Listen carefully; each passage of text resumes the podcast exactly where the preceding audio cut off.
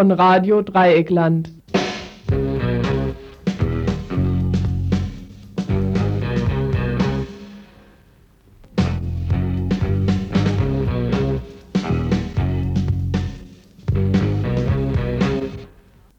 Einen schönen guten Abend im Dreieckland. Hier meldet sich das Dienstagsteam des Infos von Radio Dreieckland. Zunächst, wie gewohnt, die Telefonnummer, unter der ihr uns nicht nur zu dieser Stunde, aber überhaupt hier im Radio erreichen könnt. Und wir freuen uns natürlich über Anrufe, die was anzumerken haben, die zu kritisieren haben oder auch uns zu ergänzen. Also die Telefonnummer hier im Studio lautet 31028 mit Freiburger Vorwahl. Jetzt aber zur Themenübersicht.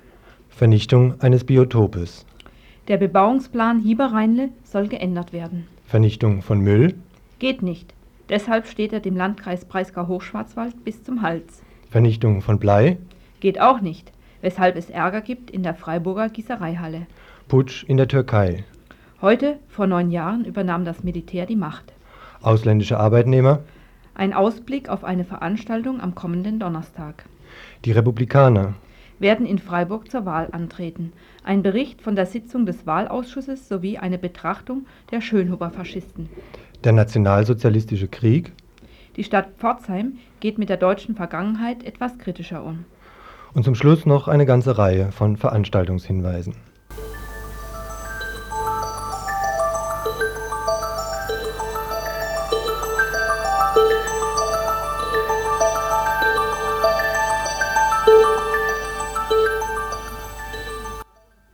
Blick in die Freiburger Gemeinderatssitzung, die zur Stunde im Rathaus läuft.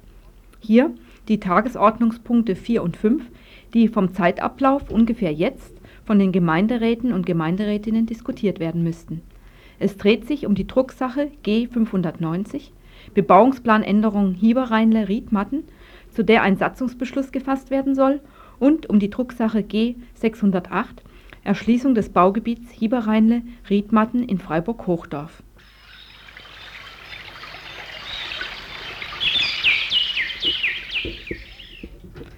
Zur Erinnerung: Das Gebiet Riedmatten-Hieberrheinle in Freiburg-Hochdorf ist ein Naturschutzgebiet südlich der Straße zur Marsch, das als regional bedeutsames Biotop Nummer 111b eingestuft ist.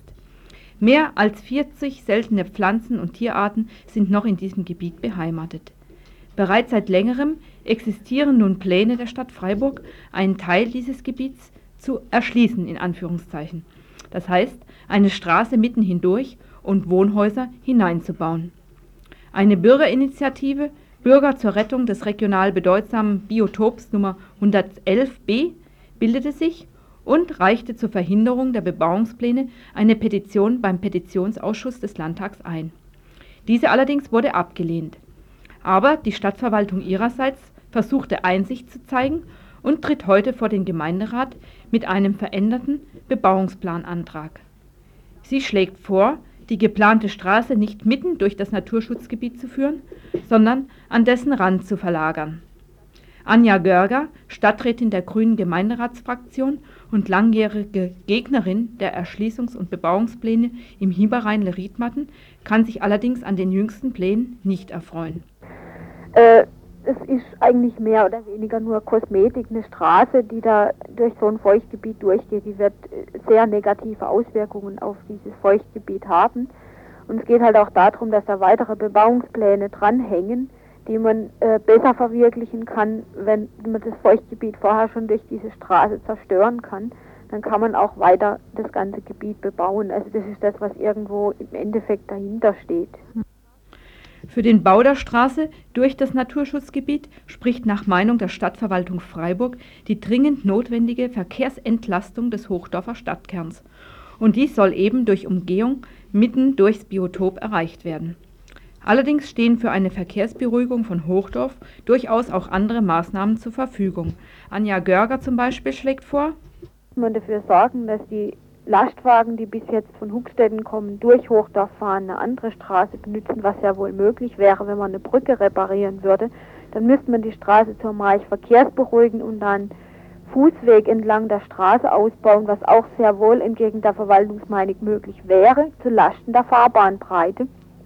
Die Straße ist so schmal, dass dann zumindest an einigen Stellen kein Begegnungsverkehr mehr möglich wäre, aber das wäre ja auch eine Möglichkeit, verkehrsberuhigend zu wirken, wie beispielsweise in der Haslacher Straße in Freiburg. Da funktioniert es ja auch hervorragend und da ist der Verkehr sicherlich höher als in der Straße da in Hochdorf. Für den Denkbar wäre darüber hinaus natürlich auch ein forcierter Ausbau der Straßenbahnlinie, die in den 90er Jahren den Stadtteil Hochdorf eh einmal nahverkehrsmäßig an die Innenstadt anbinden soll. Oder ad hoc die Verbesserung des Busverkehrs. Der allerdings wurde in letzter Zeit eher in umgekehrte Richtung verändert. Busse fahren jüngst eine große Schleife durchs Industriegebiet. Damit einher ging eine Fahrplanänderung mit der Auswirkung, dass die Abfahrtstermine stündlich sich ändern. Mancher Hochdorfer, manche Hochdorferin klagt, sich so die Abfahrtszeiten nicht mehr merken zu können. Ein Grund mehr, ins Privatauto statt in den öffentlichen Bus zu steigen? Neben der Verkehrsberuhigung ist der Wohnungsbau das zweite zentrale Argument der Stadtverwaltung für die Eingriffe ins Naturschutzgebiet. In Anbetracht des Wohnungsmangels in Freiburg ca. 5000 Wohneinheiten werden akut benötigt, sei auf die möglichen 110 Wohneinheiten in den Riedmatten im Hieberrheinle nicht zu verzichten. Aber auch dieser Verwaltungsstandpunkt ist nicht unumstritten. Dazu nochmals Anja Görger. Wir denken, dass man diese 100 Wohneinheiten, die da wahnsinnig teuer werden, weil ein Bau in so einem Feuchtgebiet, der kostet Un Unmengen von Geld, also viel, viel mehr wie in einem normalen Gebiet. Ich habe das mal versucht auszurechnen, das werden sicherlich 30 bis 40 Prozent mehr Kosten sein. Also durch die Erschließungsmaßnahmen, die äh, dreimal so teuer sind wie in normalen Gebieten, dann den Bau selber, das wird auch mindestens 10 Prozent mehr kosten wie in normalen Gebieten. Und dadurch, dass in dem Gebiet laut Bebauungsplan nur zwei bis zweieinhalbgeschossige Bauweise möglich ist, wird es nochmal 15 bis 20 Prozent mehr kosten gegenüber der optimalen viergeschossigen Bauweise im sozialen Wohnungsbau. Also von daher ist das Gebiet schon mal völlig ungeeignet. Unnötig die geplante Umgehungsstraße, recht ungeeignet, um den Wohnungsbedarf in Freiburg zu sozial vertretbaren Konditionen lindern zu helfen. Was dann aber macht die Stadtverwaltung so versessen darauf, in den Riedmatten, Hieberrheinle planerisch und baulich tätig zu werden? Anja Görger vermutet, denke, dass das Hauptargument was anderes ist, nämlich dass die Stadt dieses Gelände mal vor, ich weiß nicht genau, ungefähr zehn Jahren für 20 Millionen gekauft hat. Und das war natürlich ein viel zu hoher Preis für ein Feuchtgebiet und wir sehen uns aber nicht dafür verantwortlich, dass die Stadt jetzt da 20 Millionen in Sand oder in Sumpf gesetzt hat. Äh, ich denke, dass es in Freiburg wesentlich geeignetere Flächen gibt, die man bebauen kann. Wie darüber die verschiedenen Gemeinderäte in Freiburg denken, das mitzuerleben, ist im Moment vielleicht im Freiburger Rathaus noch möglich, denn dort wird, wie anfangs gesagt, gerade über diesen Punkt verhandelt. Die Bürgerinitiative aus Hochdorf ist jedenfalls da, um die Beschlussfassung mitzuverfolgen und oder sich auch bei ihren Vertreterinnen nochmals Gehör zu verschaffen. Und es könnte spannend sein, wie zu hören war, fehlen einige CDU-Gemeinderäte, Gemeinderätinnen, die die Bebauung befürworten. Die SPD Hochdorf dagegen ist Gegnerin der Bebauung. Und ansonsten sind die Mehrheiten noch offen.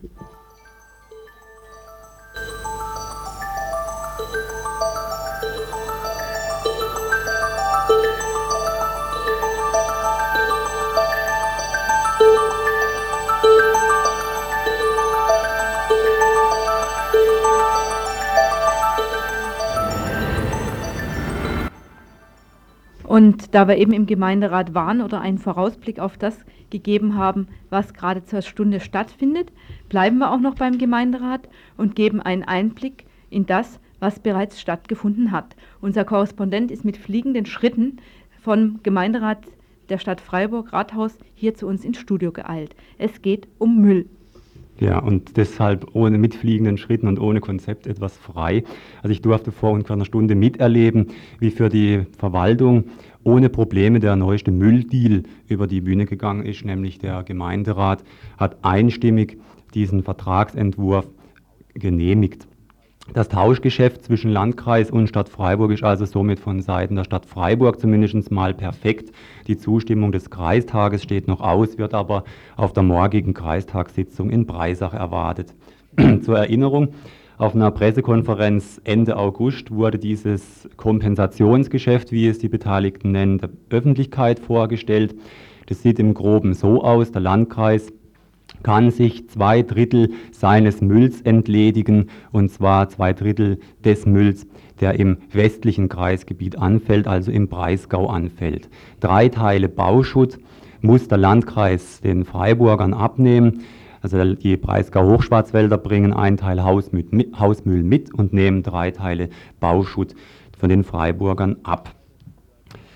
Die Vorteile für die Stadt Freiburg liegen auf der Hand. In der letzten Zeit ist viel von Zwangseinweisung die Rede gewesen. Das Regierungspräsidium unter dem CDU-Vorsitzenden von Freiburg, Nothelfer, drohte mit einer Zwangseinweisung von Müll nach, in die Stadt Freiburg. Diese Zwangseinweisung konnte mit der jetzt gefundenen Regelung abgewendet werden. Die Stadt bekommt ihren Bauschutt los. Dieser Bauschutt verfüllt die Deponie Eichelbuck nur unnötig und hat auch sonst äh, unangenehme Eigenschaften. Der Deponiekörper, wie das so schön hat, wird klüftig und äh, Deponiegas entweicht noch unkontrollierter, als es ohnehin schon der Fall ist. Zudem erhält die Stadt Freiburg eine Option, im Rahmen dieses Tauschgeschäftes auch Hausmüll auf die Deponie Neuenburg zu verfrachten. Diese Deponie Neuenburg, die Ende dieses Monats verfüllt sein wird, ist zurzeit stark in der Diskussion. Sie soll erweitert werden. Der Planfeststellungsbeschluss des Regierungspräsidiums steht noch aus. Der, Landkreis versucht hier seinen Müllnotstand zu regeln. Die ganzen anderen Lösungen mit Müllexport sind äh, bekanntlich gescheitert und nun springt also die Stadt hier zur Hilfe. Zu Hilfe springt die Stadt auch bei dieser Erweiterung der Deponie Neuenburg und es ist ein interessanter Punkt, der bis jetzt ziemlich hinten runtergefallen ist. Das Rechtsamt der Stadt Freiburg hat in einem Rechtsgutachten Anfang August dargestellt, dass eben der Landkreis Breisgau-Hochschwarzwald schneller als von Landrat Dr. Schill erwartet zur Erweiterung der Deponie Neuenburg kommt. Also im Rahmen des, der, des Gutachtens für den Herrn Oberbürgermeister Böhme, um den, die Zwangsanweisung abzuweisen, kam es jetzt noch dazu, dass der Landkreis jetzt an die Hand bekommen hat, wie er denn nun möglichst schnell in Neuenburg verfahren soll. Da soll es über Sofortvollzugsmaßnahmen, Eilentscheidungen, auf jeden Fall kein normales Verfahren soll, soll da erreicht werden, dass noch dieses Jahr, möglichst sogar schon im November, in Neuenburg wieder Müll eingelagert werden kann. Die Einwendefrist, die läuft jetzt am 18. September aus. Und die Neuenburgerinnen und Neuenburger, die dagegen Widerstand angekündigt haben, müssten meiner Ansicht nach so langsam auf der Hut sein, denn Bürgermeister Max Schweinlin von Neuenburg sieht der ganzen Sache für meine Begriffe etwas zu gelassen entgegen. Er rechnet mit einem Verfahren, das sich über Jahre hinwegzieht. Nach den Aussagen, die man heute im Gemeinderat von einer Vertreterin des Rechtsamtes hören konnte, ist dem ganz und gar nicht so, sondern die Sache ist akut. Bis Ende dieses Jahres soll in Neuenburg äh, begonnen werden, Müll abzuladen und Neuenburg soll dann die nächsten 15 Jahre Mülloberzentrum von Breisgau Hochschwarzwald und der ganzen Region hier werden.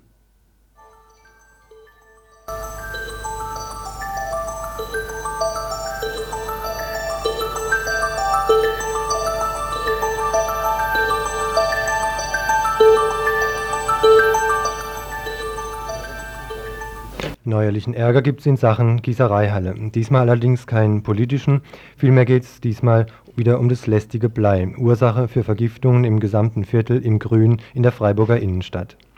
Da die Werte in der Gießereihalle als besonders gravierend festgestellt wurden, was eine Entgiftungsfirma, war eine Begiftungs Entgiftungsfirma beauftragt worden, das Schwermetall zu beseitigen. Ohne Erfolg, wie heute bekannt wurde. Die Bleiwerte in der Halle sind so hoch wie vorher, durch die Schlampereien der Reinigungsfirma sind die Werte um die Halle herum sogar gestiegen.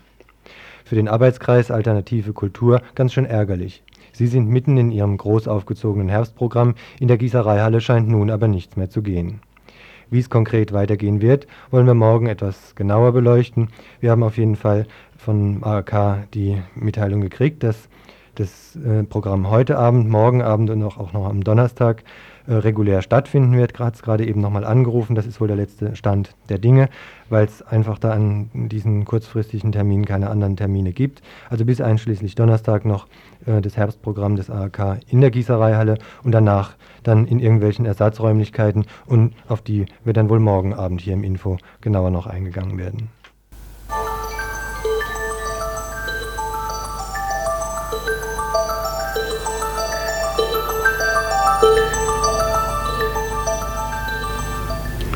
Heute ist der neunte Jahrestag des türkischen Militärputsches vom 12.09.1980.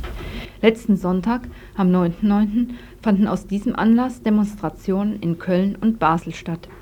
Die Demo in Köln hatte ungefähr 15.000 Teilnehmer, vor allem Türken, Kurden und Deutsche. Der Militärputsch von 1980 war der dritte in der neueren Geschichte der Türkei.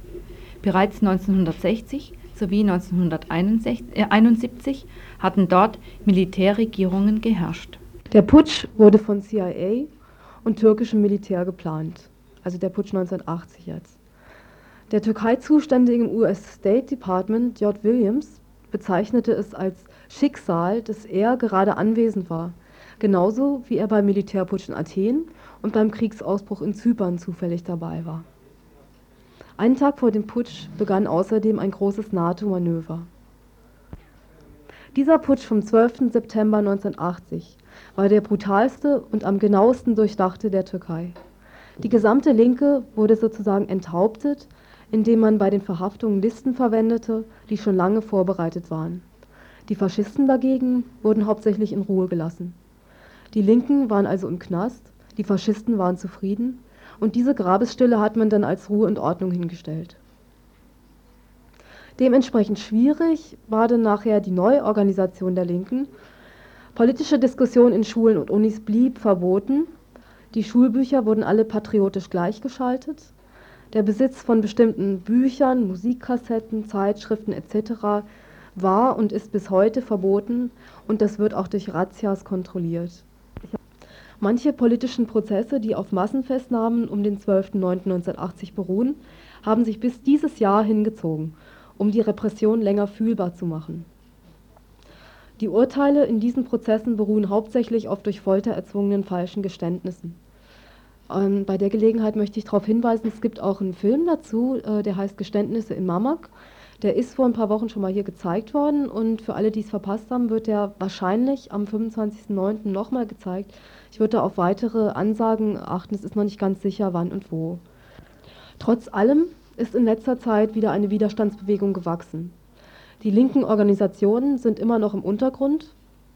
Der Widerstand ist also diffuser und zeigt sich vor allem in Kundgebungen und Aktionen zu allen möglichen Anlässen.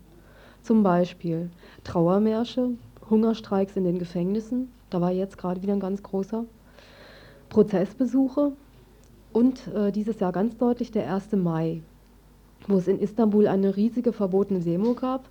Die Polizei hat dabei wild drauf losgeschossen. Es gab einen Toten und viele Verletzte.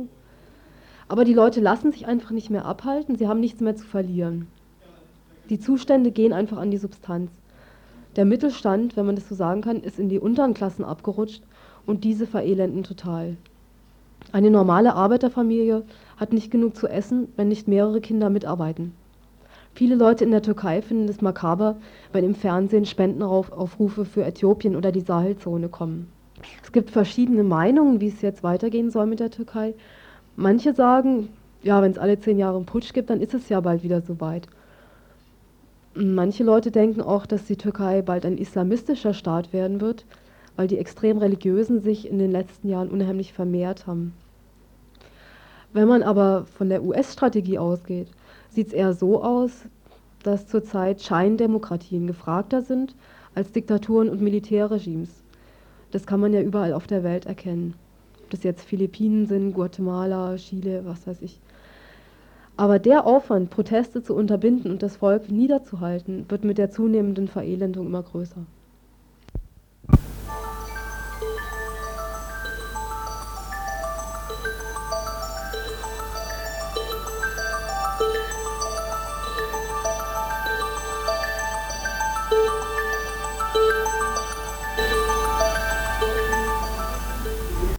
Ausländische Arbeitnehmer in Breisgau-Hochschwarzwald, als Fremde abgelehnt, als Kollege, Kollegin aufgenommen?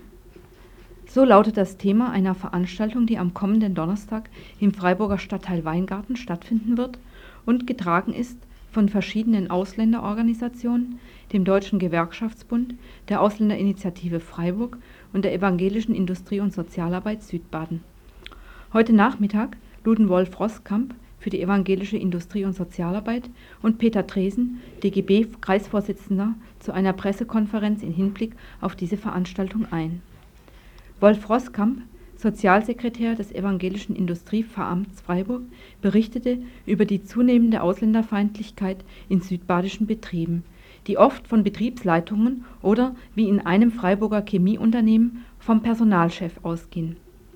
Ausländische Kollegen, Kolleginnen seien meist stärker kontrolliert oder äh, sie mit Schikanen belegt äh, in, in, während ihrer Arbeit, wenn sie sich miteinander unterhalten und auch sogar deutsche Kollegen dazu animiert, ähm, die äh, ausländischen Kolleginnen und Kollegen zu provozieren, äh, zu, zu, Schlägereien zu provozieren. Mhm. Und äh, äh dann äh, ist das natürlich sofort mit der fristlosen Kündigung verbunden.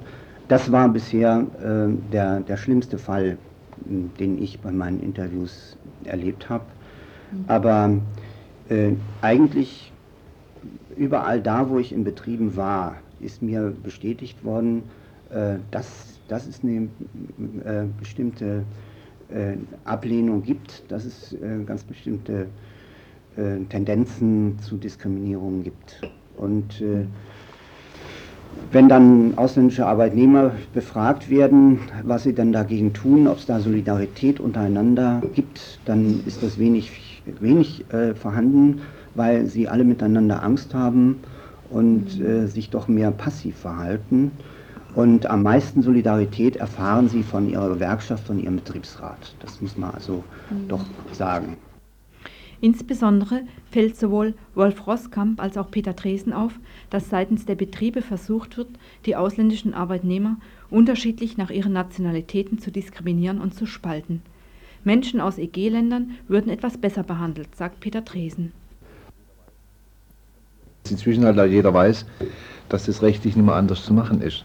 Dass sie hier einen Anspruch haben auf Arbeit, während man eben jetzt bei den türkischen Arbeitnehmern und, und äh, auch bei den jugoslawischen eben weiß, die kann man wieder rausschmeißen. Ne? Die kann man mhm. also wieder zurück verweisen in ihr Heimatland und und und. Und eventuell auch besser unter Druck setzen damit? Oder? Da kann ich übrigens ein Beispiel nennen.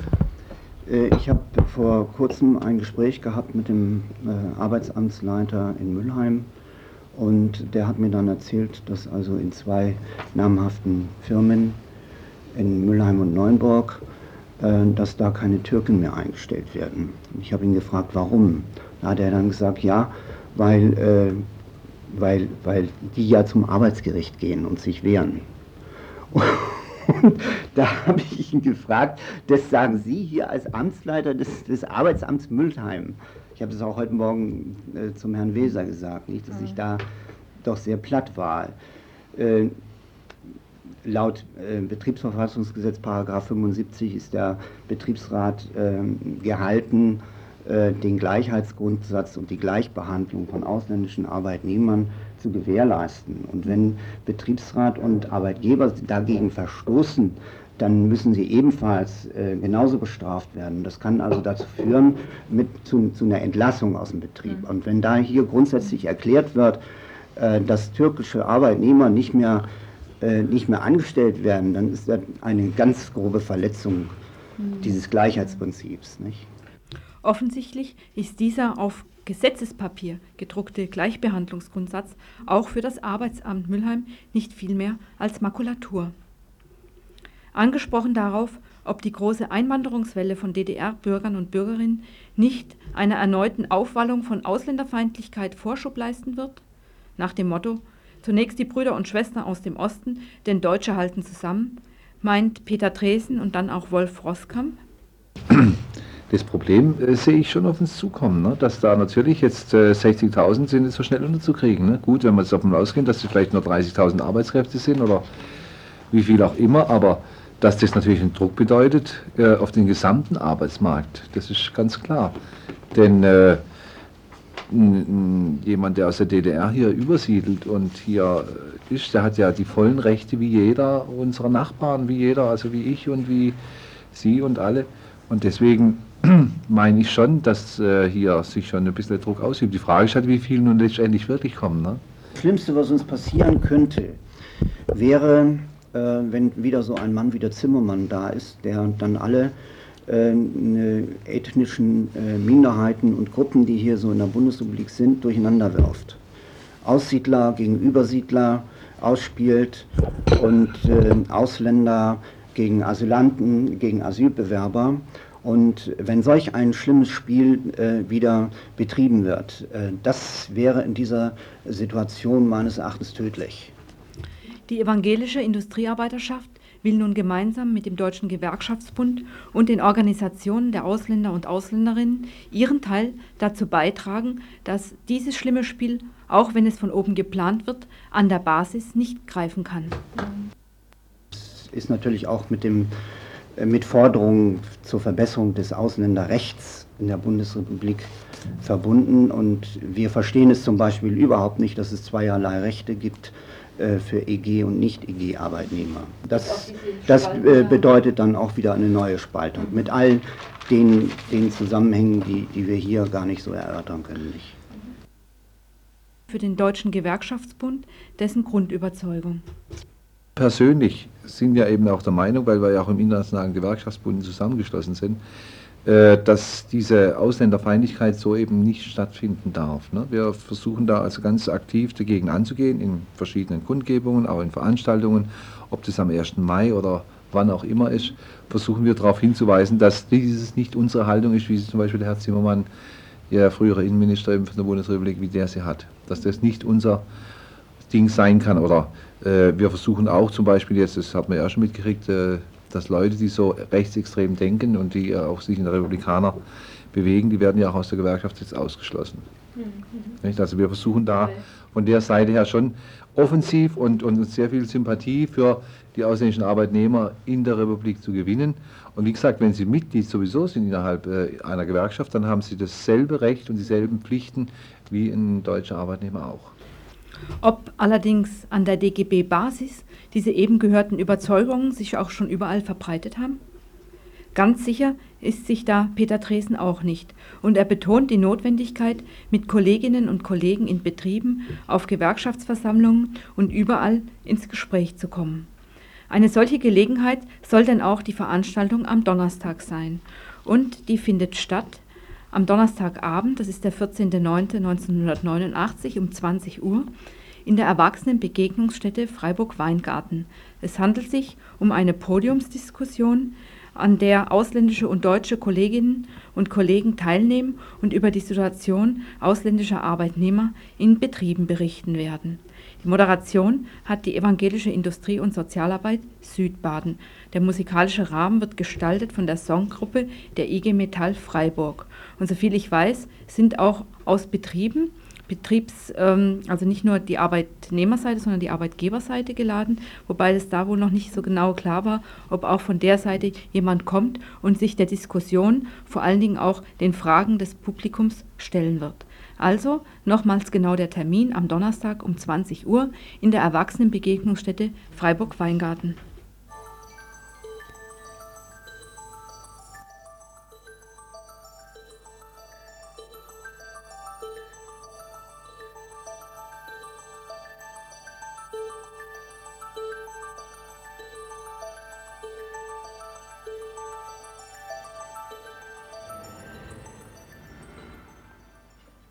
Heute Vormittag hat der Freiburger Wahlausschuss getagt. Thema die Zulassung der verschiedenen Parteien zur Kommunalwahl im kommenden Oktober. Im Grunde eine parlamentarische Routineangelegenheit, wäre nicht die Wählbarkeit der faschistischen Republikaner beschlossen worden. Zwar sicherlich aus unterschiedlichen Überzeugungen, aber eben sozusagen in größter Koalition. Wenn von euch jemand gestern Abend oder heute Vormittag unser Info gehört hat, hat er oder sie ja mitgekriegt, dass selbst die Grünen nichts von einem Verbot halten. Für sie hat Thilo Weichert so argumentiert, dass über eine Wählbarkeit die Republikaner offener zutage treten und damit kalkulierbarer blieben. Die Position der Friedens- und linken Liste dagegen war so, dass die Faschisten gerade über diese Wählbarkeit salonfähig würden. Wer allerdings hitzige Debatten erwartet hatte, musste sich heute Morgen enttäuscht sehen. Bürokraten und Formalisten gaben sich ein Stelldichein, fast ausschließlich wurden pra Paragraphen bemüht, politisch diskutiert wurde freilich nicht. Unruhig wurde es nur ein einziges Mal, als sich Herr Kaufmann von den Vereinigten Verfolgten des Naziregimes VVN zu Wort meldete und dann eben doch politische Bedenken gegen die bevorstehende Einstimmigkeit geltend machte. Nein, Herr Kaufmann, Herr Kaufmann, ich bitte Sie jetzt, ich finde es wirklich in so einer Sache nicht in Ordnung, dass Sie rein formalistisch diese Sache behandeln und völlig unpolitisch auch Ihr Vergleich mit anderen politischen Gruppierungen trägt für diese Sache nicht zu. Das wissen Sie genauso gut wie ich. Hier handelt der Mann, der an der Spitze dieser Organisation steht, ist einer dieser verbotenen Organisationen und er ist sehr stolz darauf, der SS, der Waffen-SS angehört zu haben. Insofern finde ich auch Ihre Bezugnahme auf die formale Seite nicht in Ordnung. Hier handelt es sich um eine politische Seite und ich finde es nicht richtig, wenn Sie darauf Bezug nehmen, dass Sie das Recht nicht haben, ein Verbot einer Partei, das wissen wir natürlich auch nicht. Aber dieses Zurückziehen und dieses legalistische so tun, ist ja alles in Ordnung, finde ich nicht in Ordnung.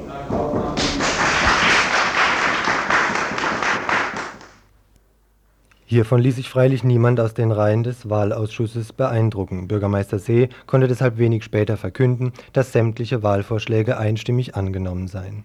Daran änderte dann auch die Rede nichts, die im Anschluss auf einer Kundgebung auf dem Freiburger Rathausplatz gehalten wurde. Wir fordern den Wahlausschuss auf, im Bewusstsein seiner Verantwortung vor der Geschichte, aus Respekt vor den Opfern von Naziterror und Krieg, im Sinne des antifaschistischen Auftrags des Grundgesetzes und völkerrechtlich verbindlicher Erklärungen der Bundesrepublik Deutschland die Schönhuber-Partei oder andere Gruppierungen gleicher Gesinnung nicht zu den Gemeinderatswahlen zuzulassen. Dies gilt auch dann, wenn sich die Freiburger Gefolgschaft Schönhubers gelegentlich als nicht faschistisch ausgibt, ohne sich bisher mit nur einem Wort von ihrem Anführer zu distanzieren. Widerstand gegen den Faschismus, so die Redner der VVN, müsse in Zukunft noch stärker werden. Vor allem auf ein breites antifaschistisches Bündnis komme es an. Soeben hat der Gemeindewahlausschuss den Wahlvorschlag der faschistischen sogenannten Republikaner zu den Kommunalwahlen einstimmig zugelassen. Faschismus, eine verbrecherische Ideologie und Praxis, wird also am 22. Oktober wählbar sein. Und die Chancen, dass die Republikaner in den Gemeinderat kommen, stehen nach den letzten Wahlergebnissen nicht schlecht. Knapp 400 Menschen haben seit dem Antikriegstag den Freiburger Aufruf keine Wahlzulassung für faschistische Organisationen unterschrieben.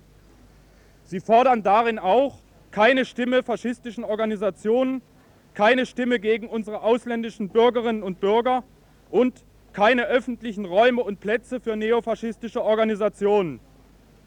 Die Republikaner haben schon dargelegt, was sie im Gemeinderat wollen. Zitat, gegen bettelnde Roma und gegen Gelder für die alternative Szene. Alle antifaschistischen und demokratischen Kräfte in Freiburg sind aufgerufen, jetzt nach der Zulassung der Republikaner gemeinsam den Kampf gegen Faschismus und Rassismus fortzuführen. Alle im Widerspruch zur faschistischen Ideologie stehenden Kräfte sind aufgefordert, auch wenn sie es bisher gescheut haben, gemeinsame Positionen gegen den Faschismus auch gemeinsam vorzutragen. Von kirchlichen Kreisen bis zu den Autonomen, von der SPD und den Gewerkschaften bis zu antifaschistischen Kräften in der CDU. Gewiss ist dies, ein breiter und tiefer politischer Streit in dieser Gesellschaft, der beste Weg in Sachen Auseinandersetzung mit dem Faschismus. Dennoch hätte ich es für notwendig gehalten, der Wahlzulassung der Republikaner in Freiburg nicht zuzustimmen. Nach meinem Dafürhalten muss nämlich noch Folgendes berücksichtigt werden. Es gibt zwar diese Sprüche vom mündigen Bürger in der Informationsgesellschaft, Meinungen könnten hier frei diskutiert werden und so weiter. Natürlich stimmt das im Großen und Ganzen. Diesem freien Informationsfluss stellt sich allerdings eine mächtige Medienindustrie entgegen. Denn Informationen werden in diesem Lande fast ausschließlich mittels Industriegeldern transportiert. Als ich selbst noch in der Schule war, kann ich mich entsinnen, dass, da gab es bei uns zu Hause drei Tageszeitungen. Heute noch eine. Warum? Für die Anzeigenkunden war es unökonomisch, jedes Inserat dreimal zahlen zu müssen. Konsequenz: Über Jahre hinweg wurde die Zahl der Anzeigen in den beiden kleineren Zeitungen immer geringer. Damit sanken dann die wichtigen Werbeeinnahmen der zwei Blätter und sie stellten ihr Erscheinen ein. Wie hier im Dreieckland jetzt also ein Zeitungsmonopol, das von der Industrie hauptfinanziert ist. Dass es bei den Kommerzfunkern in der Glotze und im Radio nicht anders ist, versteht sich von selbst. Und die Schlussfolgerung, in diesem kapitalistischen Staat wird den Bürgern ihre Mündigkeit systematisch dadurch verunmöglicht, dass die Meinungsindustrie den Nachrichtentransport organisiert und mit sanfter Gewalt zensiert. Dies zugrunde gelegt ist horrend, dass Faschisten in die Parlamente einziehen, den gesamten Verwaltungsapparat nutzen können und neben Reputation Gelder in Form von Wahlkampfkostenerstattung erhalten Konsequenz ist jetzt nämlich, dass zu dem üblichen industriefreundlichen Geschreibe und Gerede jetzt dann noch das hochoffizielle, faschistische Geseiere kommt, etwa in Gestalt von Presseerklärungen aus dem Rathaus. Und genau hier setzt die Strategie der Republikaner an, mit gemäßigten Parolen im Verein mit der erwähnten Meinungsindustrie in die Köpfe der Menschen dringen Lange Rede, kurzer Sinn. In dieser real existierenden BRD ist es unerträglich, wenn Grüne und Sozialdemokraten ihr Ja-Wort zu dem unbehelligten Einzug von Alt und Neufaschisten in die Parlamente geben. Irgendwie gab sowas schon mal. Gut oder schlecht. Jetzt wird's also mal wieder soweit sein. In ein paar Wochen werden Faschisten im Freiburger Gemeinderat sitzen. Deshalb möchte ich jetzt im Folgenden versuchen, die Republikaner ein klein wenig zu porträtieren. Vielleicht kann man ja wenigstens den zweiten Fehler aus der Zeit nach 1933 vermeiden. Damals gingen Linke ja davon aus, dass man sich mit den Inhalten der Faschisten nicht auseinanderzusetzen müsste, da wäre ja eh nichts dran. Gerade diese Verbindung zum Nazi-Deutschland versuchen die Republikaner ja auch strikt zu verschleiern. Der Oberrepublikaner Schönhuber kritisiert zum Beispiel an der NPD, dass sie, Zitat, ja so ungeheuer gestrig in ihrem Zuschnitt ist. Der Verpackung der faschistischen Inhalte kommt zentrale Bedeutung zu. In einer deutschsprachigen Zeitung, die in Argentinien erscheint, heißt es hierzu Wir müssen unsere Aussagen so gestalten, dass sie nicht mehr ins Klischee der ewig Gestrigen passen. Eine Werbeagentur muss sich auch nach dem Geschmack des Publikums richten und nicht nur nach dem eigenen. In der Fremdarbeiterfrage etwa erntet man mit der Argumentation, die sollen doch heimgehen, nur verständnisloses Grinsen. Aber welcher Linke würde nicht zustimmen, wenn man fordert, dem Großkapital muss verboten werden, nur um des Profits willen ganze Völkerscharen in Europa zu verschieben? Der Mensch soll nicht zur Arbeit, sondern die Arbeit zu den Menschen gebracht werden. Der Sinn bleibt der gleiche. Fremdarbeiter raus. Die Reaktion der Zuhörer wird aber grundverschieden sein. Gerade dieses gerade Gehörte halte ich für recht entscheidend. Gerade aus den Parlamenten wird dieser nett verpackte Faschismus zukünftig zu hören sein und auf eine zweite Bewegung stoßen. Und zwar die der CDU. Raus mit Leuten, die nicht auf strammer Linie sind, weg mit Heiner Geißler, Süßmut und Blüm, um dann ein gemeinsames rechtes Sammelbecken aufzuziehen. Das ist übrigens Strategie der Republikaner von Anfang an gewesen. Als sie 1983, natürlich in München, gegründet wurden, sollten sie die Leute an sich binden, die jahrelang eine BRD-weite CSU gewünscht hatten. Als Strauß den Milliardenkredit an die feindliche DDR eingefädelt hatte, war damals die Gründung der REPS rechts von der CSU fällig nach außen hin haben sie stets versucht, sich von anderen faschistischen Organisationen wie NPD, DVU oder FAP abzugrenzen. Bei genauerem Hinsehen gibt es allerdings immer wieder Verbindungen. Der prinzipielle Unterschied zwischen etwa DVU und Republikanern ist allein ein propagandistischer. Die Reps bemühen sich um feineren Stallgeruch, die DVU klotzt mit dem Holzhammer. Bei denen brüsten sich zum Beispiel der Europawahlkandidat Wilhelm Grenius einer der erfolgreichsten Jagdflieger des Zweiten Weltkrieges gewesen zu sein. Allein über Stalingrad schoss er mehr als 70 sowjetische Flugzeuge ab. Aber kommen wir mal zu den konkreten Aussagen der Republikaner, zum Beispiel zu ihren Großmachtgelüsten. Um niemanden zu verschrecken, beziehen sie zwar alle nicht allzu offen Stellung. In der Zeitung Der Republikaner vom Januar 1988 heißt es allerdings unter der Überschrift Barbarische Vertreibung was über Polen gesagt wurde, gilt auch für die Tschechen. Prag statt Praha lassen sie noch zu, aber Karlsbad soll Karlovy Vary heißen. Marienbad Marianske Lanzne und Ega Cheb. Jeder, der das nachplappert, klingt sich aus der deutschen Geschichte aus, die durch großartige Leistungen von deutschen Bauern, Kaufleuten und Geistlichen bei der wirtschaftlichen und kulturellen Entwicklung Ostmitteleuropas gekennzeichnet ist. Dazu gehört dann natürlich auch eine ordentliche Nationalhymne. Allein der theoretische Gedanke, dass eine Nationalhymne verbotene Strophen haben könnte, ist so abseitig, dass es nur im bundesdeutschen Absurdistan mit seinem allgegenwärtigen NS-Trauma entstehen konnte. Der strafrechtliche Schutz des Deutschlandliedes vor Verunglimpfung scheint in der Bundesrepublik nicht mehr ausreichend gewährleistet zu sein. Also ein Deutschland von der Maas bis an die Memel, von der Etsch bis an den Belt. Also heim ins Reich mit Belgien, den Niederlanden, Dänemark, Österreich und Italien. Nun ist es freilich so, dass Faschisten auch heute nicht den Angriffskrieg propagieren, auch sie reden vom Selbstbestimmungsrecht der Deutschen. Die staatliche und nationale Einheit Deutschlands durch Wiedervereinigung aufgrund des auch für das deutsche Volk geltende freien Selbstbestimmungsrechts. So sehr anders klang das damals bei der NSDAP allerdings auch nicht. Wir fordern den Zusammenschluss aller Deutschen aufgrund des Selbstbestimmungsrechts der Völker zu einem Großdeutschland. Nun könnte man einen Widerspruch darin erkennen, dass die Republikaner ja immer wieder von Deutschland Hand in Hand mit Europa reden. Einerseits meinen sie natürlich genauso wie die anderen Euro-Strategen das Europa der Industrie und nicht das der Menschen. Vor allen Dingen betrachten sie dieses Europa allerdings als Etappenziel bei der Herstellung einer Weltmacht Europa, beherrscht von Deutschland. Nicht Deutschland allein, nein, ganz Europa hat den Zweiten Weltkrieg verloren. Die Europäer haben ihre politische Bedeutung an die Sowjetunion und die USA abgegeben. Europa muss seine politische Eigenständigkeit zurückgewinnen. Deshalb gehört die deutsche Frage auf die Tagesordnung der Weltpolitik. Denn Deutschlands Schicksal ist das Schicksal Europas und umgekehrt. Neu ist dieser Gedanke einer Weltmacht Europa allerdings nicht. Werner Deitz, Leitender der Abteilung Außenhandel der NSDAP, schrieb bereits im Jahr 1936 Europa den Europäern. Deutschland in der Mitte des europäischen Kontinents gelegen, ist an erster Stelle verpflichtet, dieser Aufgabe der Errichtung einer kontinentaleuropäischen Großraumwirtschaft nicht nur zu verkünden, sondern auch handelspolitisch praktisch zu betätigen. Deutschland ist in dieser Hinsicht verantwortlich für Europa. Allzu fern liegt sowas sicherlich auch den Bonner Europolitikern nicht. Die agieren allerdings eher mit verborgener Gewalt. Die Republikaner sind da offener.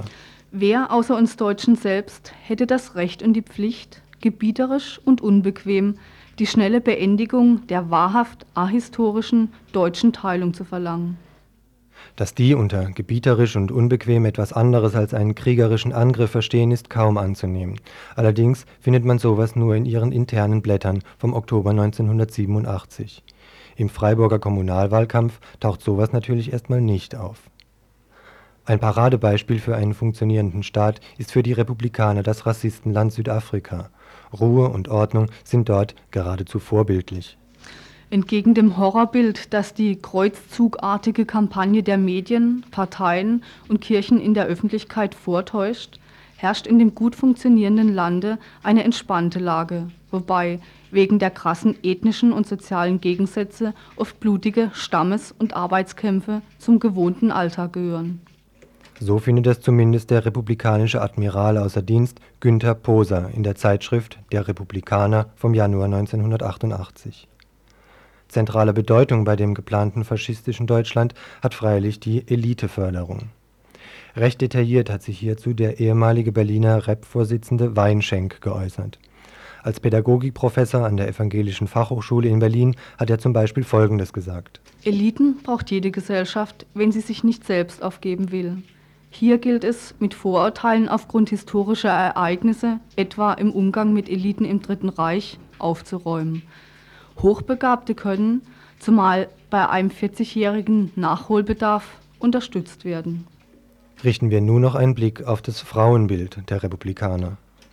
Kinderkriegen macht Frauen glücklich und gesund. Es ist insbesondere der Frau gegeben, durch Wärme und Hingabe ein Klima der Geborgenheit zu schaffen, in welchem Familie und Kinder gedeihen können. Hier liegt die besondere und von keinem Hausmann oder Kollektiv erfüllbare Berufung der Frau. Dieser Berufung hat Frau in jedem Fall nachzukommen. Abtreibung ist völliges Tabu, der Embryo ist der menschlichen Person identisch. Zu befürworten sind in den Augen der Republikaner allerdings Zwangssterilisation, Eugenik, Rassenpflege und Menschenzucht. Aber all diese Positionen werden so offen freilich nicht ausgesprochen. Strategie der Republikaner ist, sich gemäßigt zu geben, dumpfen Populismus mit versuchtem Niveau zu paaren, CDU-Parolen zu übernehmen mit dezentem Drall nach etwas weiter rechts. Oberstes Ziel ist nämlich erstmal auf Stimmenfang zu gehen, und das scheint am effektivsten zu sein, wenn sich die Faschisten so leicht verbrämt bieder geben, ebenso gerade am rechten Rand der etablierten Rechten. Im April 1987 wurde der Südbadische Kreisverband gegründet im Gasthaus Ochsen in Freiburg-Zähringen. Ob das damals ausgesprochene Ziel erreicht wird, in den Freiburger Gemeinderat einzuziehen, wird sich in den nächsten Wochen zeigen. Die letzte Hürde, die Zulassung zur Wahl, haben sie heute Morgen genommen mit den Stimmen sämtlicher Parteien, die derzeit im Gemeinderat sitzen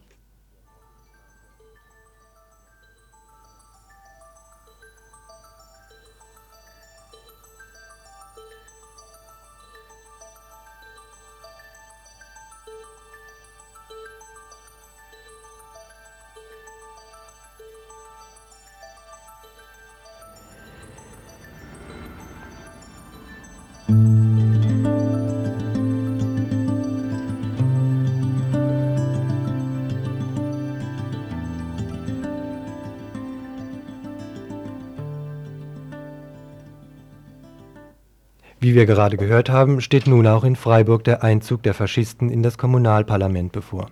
Die Parlamentarier hoffen jetzt plötzlich auf außerparlamentarischen antifaschistischen Widerstand, also auf Kräfte, die ihnen sonst gar nicht so sonderlich sympathisch sind.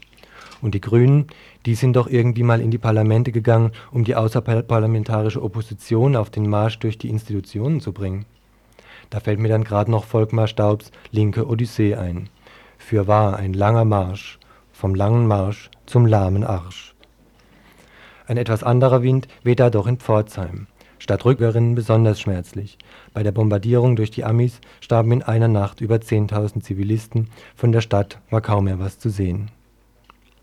Heute ist der erste Tag dieses Symposions. Im Mittelpunkt werden Vorträge und Podiumsdiskussionen stehen.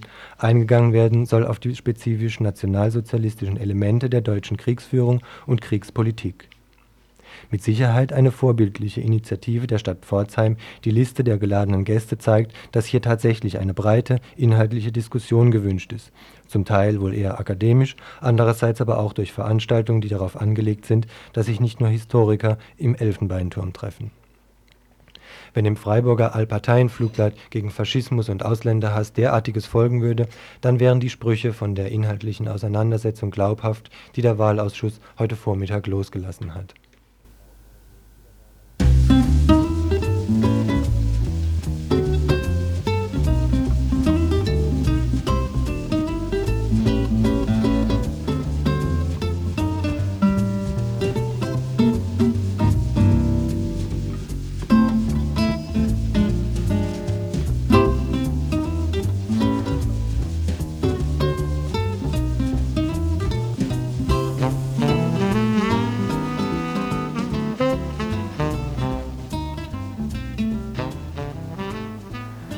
passt nun wirklich wie die Faust aufs Auge. Während ich hier meinen Beitrag gelesen habe, haben wir einfach blind, ohne vorher reinzuhören, eine CD in den Player reingeschoben und da waren, sind eine ganze Reihe Stücke drauf, die wohl eher hier hinter die beiden Faschistenbeiträge gepasst haben. Äh, aber das war jetzt ja nur wirklich etwas grauenhaft, also einfach ein Fauxpas, für den ich hiermit mich ganz herzlich entschuldigen möchte. Ja. Und da wir heute die ungewohnte Situation haben, dass wir mit unseren Infobeiträgen, die wir für euch vorbereitet hatten, am Ende sind, aber noch ein bisschen Zeit uns zur Verfügung steht, wollten wir doch ein bisschen Werbung in eigener Sache betreiben. Und zwar in zweierlei Hinblick. Was Mitglieder angeht, da haben wir heute ganze zwei reingekriegt. Das freut uns natürlich. Wenn ich heute Morgen die Post sortiert habe, finde ich das immer die schönsten Briefe, wenn irgendjemand neu in den Freundeskreis eingetreten ist und uns damit das finanzielle Überleben von diesem einzigen freien Radio in der Bundesrepublik hier ein Stück weit wieder ermöglichen hilft. Allerdings die alte Leier, die zwei pro Tag sind viel zu wenig und die, wie viel sind wir im Moment? Zweieinhalbtausend, gut zweieinhalbtausend sind auch zu wenig. Mhm. Ja, sind zu wenig, obwohl nach aller Voraussicht Radio Dreieckland dieses Jahr seinen Sendebetrieb nicht einstellen muss. Das liegt aber leider nicht daran, dass wir auf Dauer Post- oder Urheberrechtsgebühren senken konnten. Das liegt leider auch noch nicht daran, dass wir unsere angestrebten 3500 bis 4000 Mitglieder äh, geworben haben, sondern das liegt daran, dass wir dieses Jahr einige untypische Einsparungen hatten, wie zum Beispiel, dass die Post uns den ganzen Betrag zurückerstattet hat, den wir damals im ersten halben Jahr zu viel gezahlt haben, als wir 24 Stunden Sendebetrieb zahlen mussten und tatsächlich eben nur vier Stunden am Anfang auf Sendung waren. Das heißt, für uns sieht die Situation so aus, dass wir, um langfristig ein bisschen weniger unter dieser Sorgenlast, können wir überleben oder nicht zu leben, also ab 1990 zumindest, dass wir dringend noch neue Mitglieder brauchen.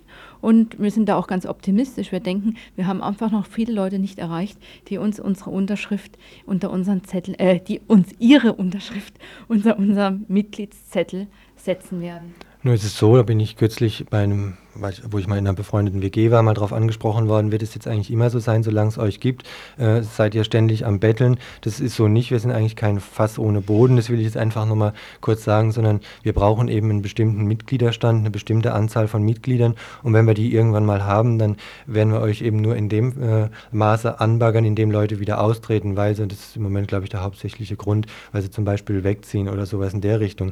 Aber im Moment, wo wir eben jetzt erst seit ja, einem, ungefähr einem Jahr hier auf Sendung sind, sind, befinden wir uns ja noch inhaltlich, das merkt er, äh, aber eben auch was die Mitgliederzahlen ähm, anbetrifft, eben in der Aufbauphase. Ja, und deshalb eben jetzt nochmal hier diese konkrete Bitte, doch einzutreten in Freundeskreis Radio Dreieckland. Ja, wir haben auch vor, äh, einige Leute haben schon gesagt, man hört überhaupt nichts mehr von euch, auch in schriftlicher Form. Wir warten auf das nächste RDL aktuell.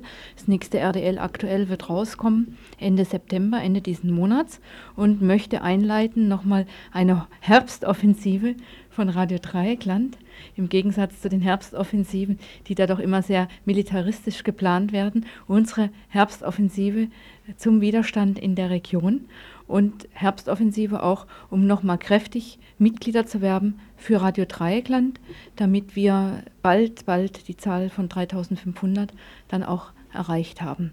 Und falls jetzt jemand äh, von euch ganz konkret Interesse hat, bei uns einzutreten und die Notwendigkeit sieht, weil vielleicht das Info heute ähm, vielleicht die ein oder andere positive Nachricht, positiv jetzt nicht vom Inhalt, sondern vielleicht wie wir so rübergebracht haben, beinhaltet hat, dann könnt ihr das tun, indem er uns zum Beispiel schreibt in die Adlerstraße 12.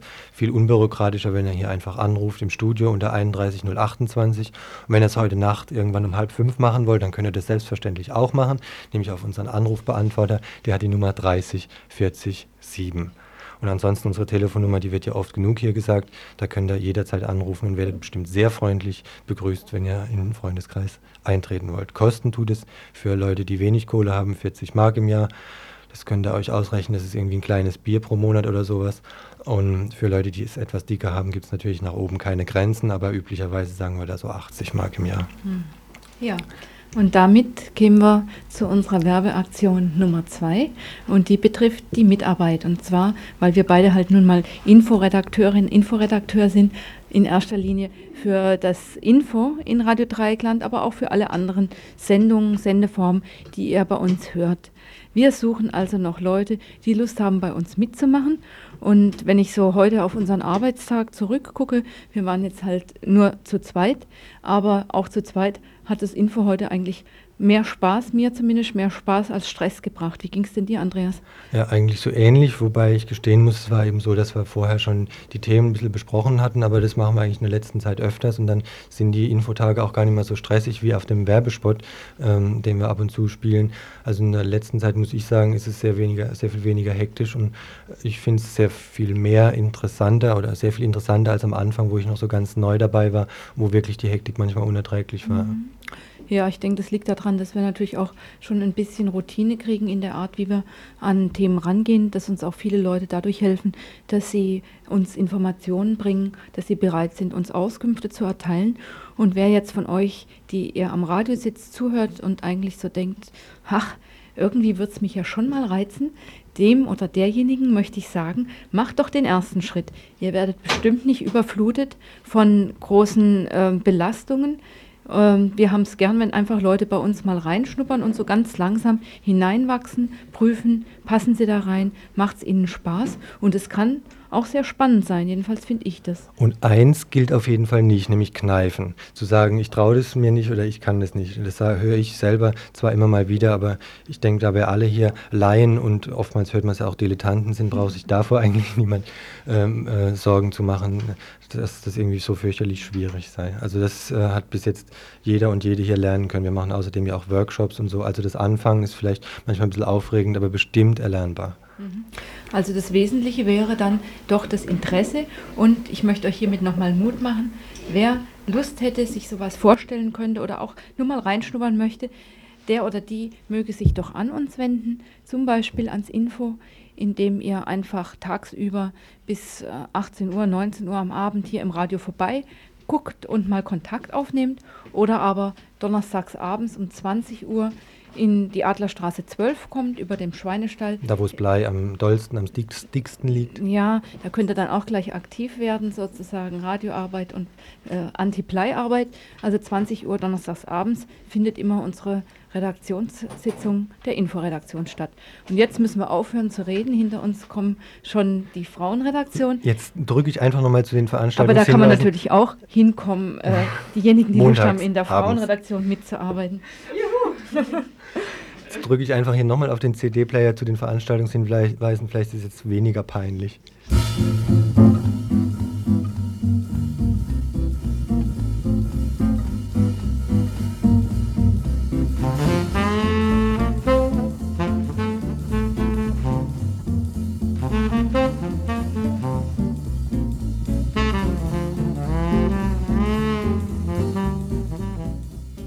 Zuerst möchten wir auf ein, eine Veranstaltung am kommenden Donnerstag hinweisen, und zwar auf das Hafenstraßenplenum. Anlass sind die jüngsten Auseinandersetzungen in der Hamburger Hafenstraße am ersten vergangenen Septemberwochenende. Ein Bombenanschlag von aller Wahrscheinlichkeit nach faschistischen Kräften hat es dort gegeben. Außerdem versuchte die Bullerei die Bewohner und Bewohnerinnen daran zu hindern, ein Wandgemälde an einer Wand der besetzten Häuser anzubringen. Hier in Freiburg soll jetzt diskutiert werden, wie damit umgegangen werden soll, welche Zusammenarbeit von verschiedensten Gruppen möglich sein könnte. Es soll versucht werden, grundsätzliche politische Zusammenhänge aufzuzeigen, zum Beispiel Parallelen von Sanierung in Hamburg und dem, was derzeit hier in Freiburg läuft, in Sachen KTS, Hightech-Ansiedlung oder Rieselfeld. Oder auch die Vernichtung von Wohnraum dort wie hier, zum Beispiel in Sachen Faulerhäuser einerseits, also hier, weit über 1000 Wohnungslose andererseits, die in wenigen Wochen dann wieder hier in Freiburg auf der Straße sitzen werden. Außerdem die Frage nach dem Umgang mit den Neu- und Altfaschisten, mit staatlicher Repression und Knast unter dem Motto für einen starken außerparlamentarischen Widerstand Freiburg 2000 verhindern. Also am Donnerstag, am 14.09. um 18 Uhr im Strandcafé hier in der Adlerstraße 12 in Freiburg. Ja, und dann heute Abend ein Filmhinweis, und zwar im kommunalen Kino. Ein Film im Rahmen der im Moment stattfindenden Veranstaltungsreihe der ausländischen Mitbürger in Freiburg. Der Film trägt den Titel Jasmin zum Thema. Erzählt wird die Geschichte der jungen Türkin Jasmin, die bereits in der Bundesrepublik geboren wurde und in Hamburg-Altona lebt. Sie besucht die höhere Schule und möchte studieren. Die beginnende Liebe zu einem deutschen Studenten Jan macht ihr den kulturellen Unterschied zwischen den Normen und Ehevorstellungen ihrer türkischen Familie und denen ihrer deutschen Umgebung bewusst. Der Konflikt mit dem Vater, der ihr jeden Kontakt zu Jan untersagt, wird für sie zu einem schmerzlichen Prozess der Lösung von traditionellen Familien- und Wertvorstellungen. Mit dem Mittel des Unterhaltungskino, die auch einem jungen Publikum den Zugang zum Thema ermöglichen, wird unaufdringlich für ein neues Verständnis zwischen den Deutschen und den Türken, besonders den Türken der zweiten und dritten Generation, geworben. Dieser Film ist zu sehen im alten Vierebahnhof, Urachstraße 40 in Freiburg, im kommunalen Kino, heute Abend um oh, 21 Uhr.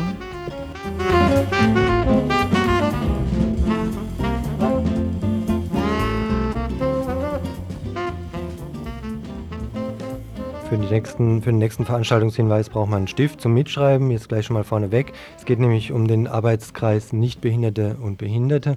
Die veranstalten nämlich eine Berlin-Fahrt vom 23. bis zum 30.09. Das ist also das letzte, die letzte Septemberwoche. Da sind noch Plätze frei. Die Fahrt findet statt mit einem behindertengerechten Bus Einschließlich Übernachtung kostet das Ganze 400 Mark und man kann sich wenden am Mittwochabend an den Arbeitskreis Nichtbehinderte Behinderte unter der Telefonnummer 43